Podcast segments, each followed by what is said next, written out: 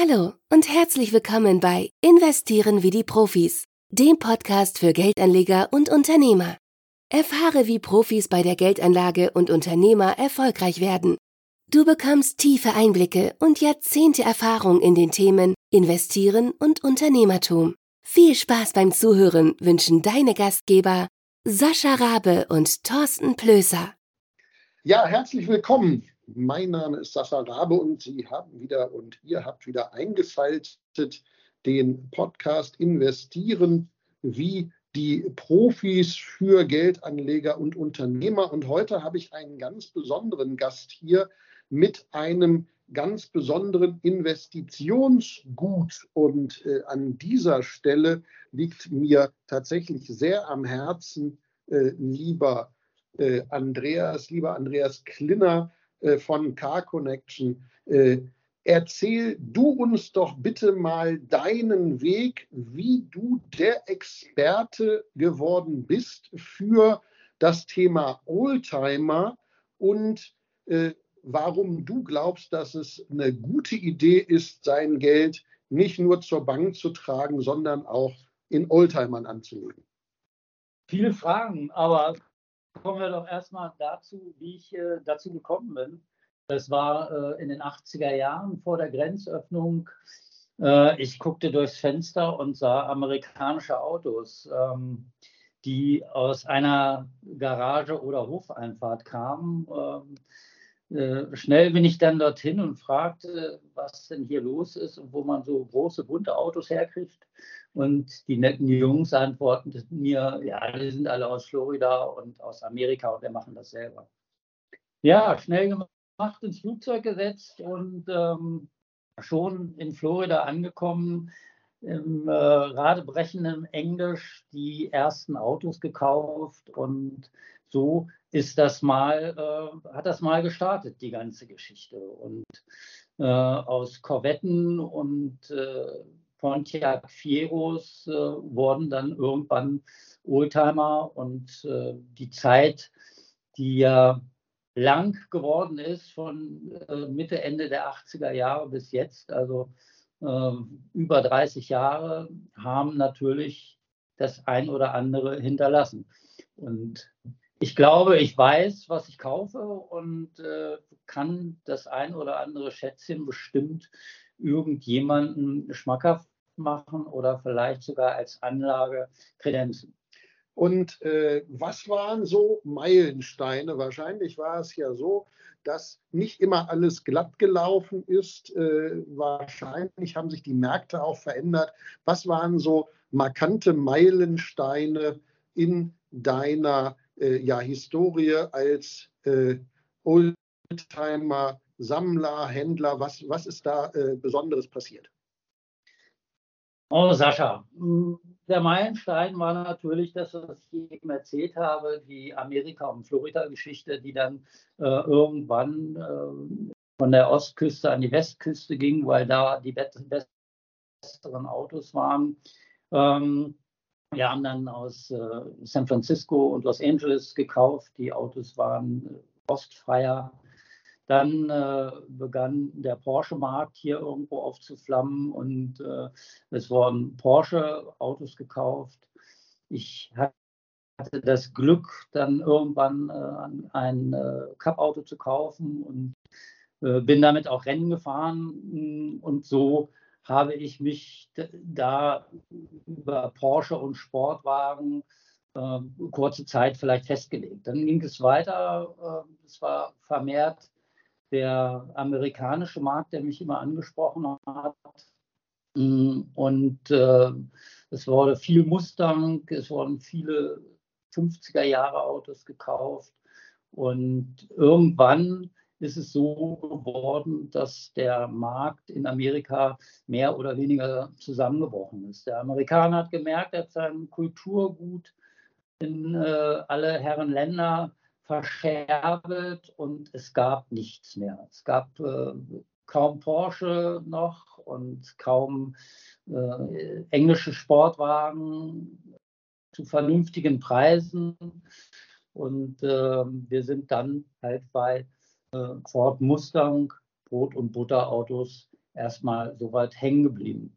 Jetzt hat sich das alles wieder normalisiert, äh, dass es wieder deutsche Autos, dass deutsche Autos gesucht werden. Also es wird ein Golf 2 gesucht, es wird ein Opel gesucht, es wird ein Ford Capri gesucht.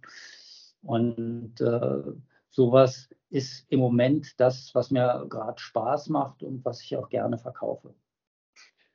Wenn du mal äh, auf die andere Seite des Tisches gehst an den Kunden. Und wenn jetzt der ein oder andere zuhört und der sagt, ich wollte immer schon mal einen Oldtimer haben, ähm, auf welche drei Dinge muss der Investor, muss der Oldtimer-Investor achten, damit das ein gutes Investment ist und damit er nicht anschließend traurig ist, was er mit dem Geld gemacht hat, sondern sich freut über seine Investition.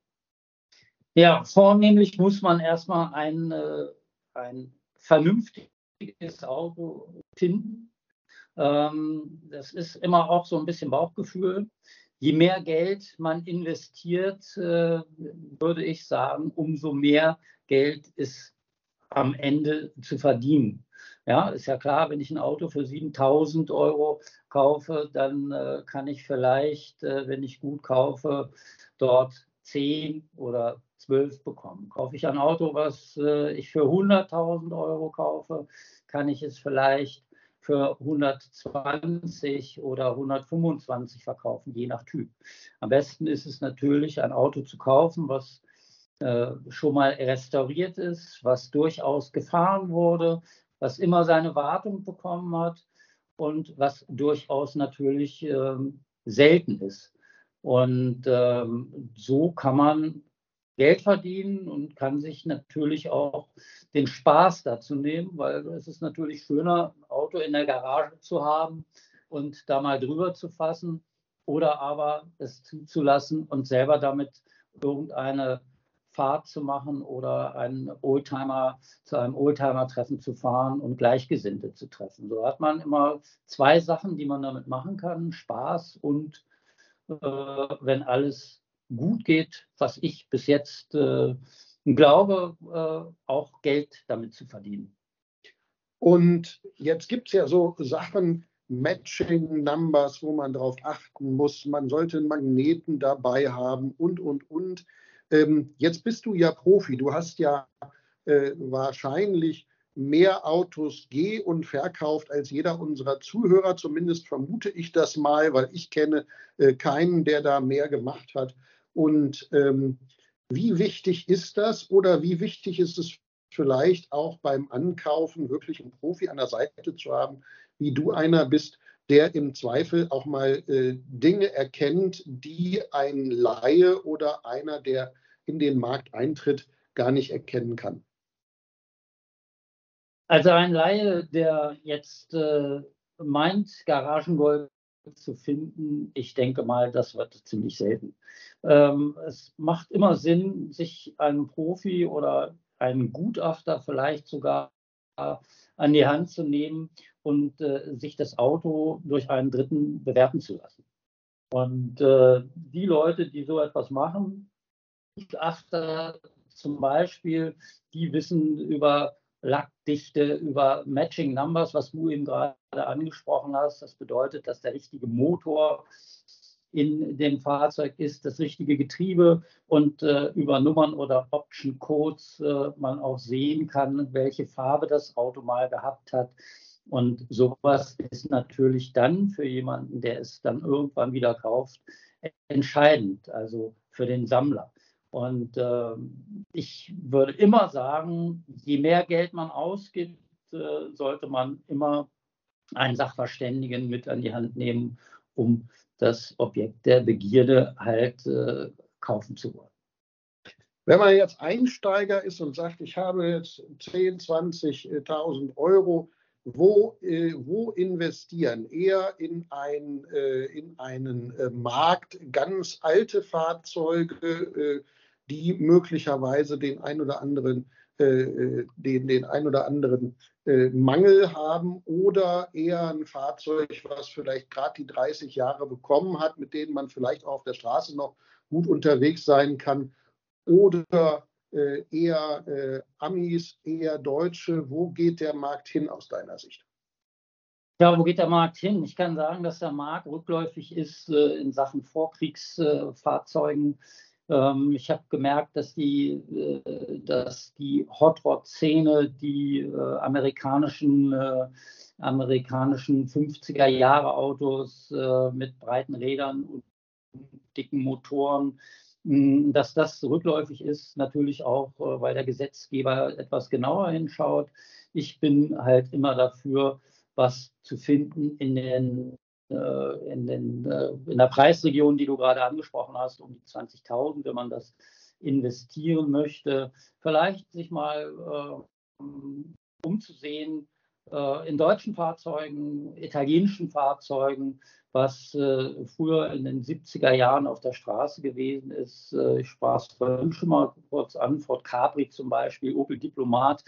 Hm, das sind so Sachen, ich würde auch äh, Porsche 944, äh, würde ich auch drauf gucken, äh, wo ich denke, das wird in der nächsten Zeit nochmal einen Schritt nach vorne machen das ist so das, äh, wo ich den Rat geben könnte, das zu kaufen. Und immer irgendwas, wo was auf der Straße ist, was schon mal gefahren ist, es sei denn, man findet wirklich irgendetwas ganz Seltenes, was seit Jahren irgendwo in der Garage schlummert und vielleicht nicht fährt, wo man sagen kann, okay, das muss man kaufen. Ich sage jetzt mal äh, 79er Käfer Cabriolet, was äh, 20 Jahre äh, 15 Jahre in der Garage vergessen worden ist äh, und das vielleicht 15.000 Euro rostfrei kostet und nicht läuft, das kann man natürlich kaufen. Ja, also das ist klar. Trotzdem sollte man sich sowas auch nochmal von unten angucken oder trotzdem jemanden drauf gucken lassen. Aber ähm, letztendlich ist ja auch für einen Laien ein Bauchgefühl äh, immer wichtig und äh, entscheidend. Und nochmal eine Frage ganz praktisch. Musst du, wenn du äh, in die äh, Oldtimer-Welt eintrittst, musst du selber Schrauber sein? Musst du selber in der Lage sein, Dinge zu machen? Oder reicht es an der Stelle aus, einen guten, äh, guten Partner, eine gute Werkstatt an der Seite zu haben, die eben dieses auch äh, kann und anbietet? Wie, wie ist da deine Einschätzung? Also wenn du dich mit den, mit den in den Sachen oder in die Sache Oldtimer hineinbegibst, solltest du schon so ein gewisses Popo-Gefühl haben und dich in das Auto setzen und schon mal so ein bisschen da reinhören können.